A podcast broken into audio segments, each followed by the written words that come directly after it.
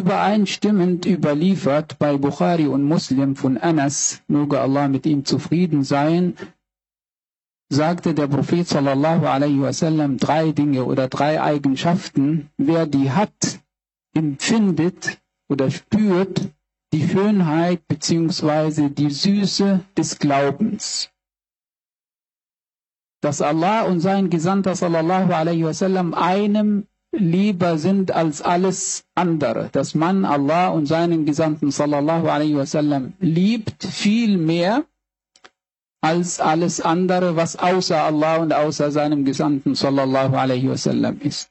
Das ist die eine Eigenschaft. Die zweite, dass man einen anderen Menschen liebt für Allah und nicht für was anderes. Und die dritte Eigenschaft ist die, dass man den Unglauben oder die Verweigerung des Glaubens oder die, den Rückfall in den Unglauben hasst, so wie man auch es hasst, in, ins Feuer geworfen zu werden. Die Schönheit des Glaubens ist, ist etwas, was man empfinden, was man spüren kann und vor allem mit dem Herzen. Und entsprechend sind die Dinge oder die Eigenschaften, die hier in dieser Überlieferung genannt werden, auch Dinge, die das Herz betreffen und die man auch mit dem Herzen spürt. Es handelt sich einerlei um Liebe und äh, andererseits handelt es sich um Hass, dass man etwas liebt und dass man etwas hasst. Zwei Arten von Lieben werden hier oder von Liebe werden hier genannt. Einmal, dass man Allah und seinen Gesandten sallallahu alaihi wasallam liebt und zwar mehr als alles andere. Und alles andere hier meint als alle anderen Personen oder Menschen oder auch als alles andere, was vorhanden ist an Genüssen, an äh, schönen Dingen, an Begierden etc. etc. dass Allah und sein Gesandter sallallahu alaihi wasallam einem lieber sind als alles äh, als all diese Dinge.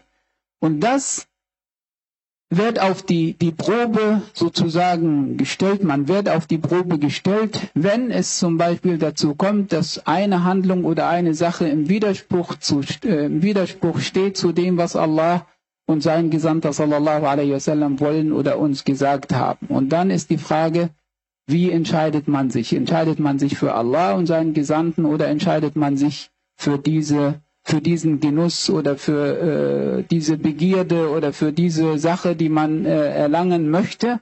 Und hier wird dann eben die Liebe sozusagen gelebt, praktiziert und zeigt sich eben im Leben äh, des einzelnen Menschen.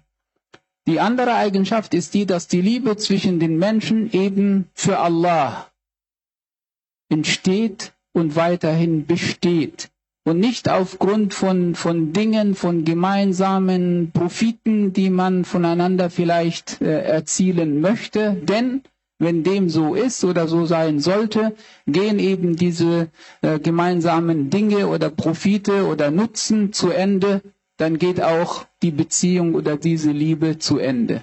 Und auch hier die Schönheit des Glaubens empfinden wir, spüren wir in dieser Zeit in Ramadan, wenn wir uns mehr den guten Dingen widmen und uns mehr von den schlechten Dingen fernhalten. Und das ist im Allgemeinen auch ein Indiz dafür, für die Schönheit des Glaubens, für diese Süße des Glaubens, die man empfinden kann und auch genießen kann. Auf der anderen Seite sagt der Prophet sallallahu alaihi wasallam bei der dritten Eigenschaft, dass man es hasst, in den Unglauben zurückzufallen, wie man es auch hasst, ins Feuer geworfen zu werden. Und dies sagt der Prophet sallallahu alaihi wasallam, weil der Unglaube, weil die Verweigerung des Glaubens eben dazu führt, dass man mit dem Feuer bestraft wird, dass man ins Feuer geworfen wird. Und entsprechend kommt hier diese, dieser Vergleich des Propheten sallallahu alaihi wasallam. Und das heißt, man äh, hasst den, den Rückfall in den Unglauben und man hasst auch alles, was dazu führen kann oder führen könnte. Und entsprechend ist man auf der Hut, dass man dem Unglauben eben nicht verfällt oder sich dem auch nicht nähert. Das heißt, hier haben wir es eben mit dem wichtigen äh, Organ zu tun, mit dem Herzen zu tun, mit den Dingen, die wir damit empfinden können, bezüglich eben Glauben, bezüglich äh, zwischenmenschlichen äh, Beziehungen und auch äh, wie man das zeigt. Das bleibt nicht im Herzen, sondern das wird dann auch entsprechend äh, gelebt, wie wir das hier in dieser Überlieferung des Propheten sallallahu alaihi wasallam äh, gesehen haben oder gehört haben. Wichtig ist, wir haben gesagt, wir wollen äh, hier in diesem Monat Ramadan immer wieder Überlieferungen thematisieren, von denen wir wissen, dass sie übereinstimmend überliefert worden sind. Das heißt, man merkt sich das, aha, in Ramadan habe ich diese Überlieferung gehört und die ist bei Bukhari und Muslim und entsprechend ist sie authentisch und entsprechend ist der Inhalt davon auch wichtig. Auch diese drei Dinge, über die wir heute gesprochen haben.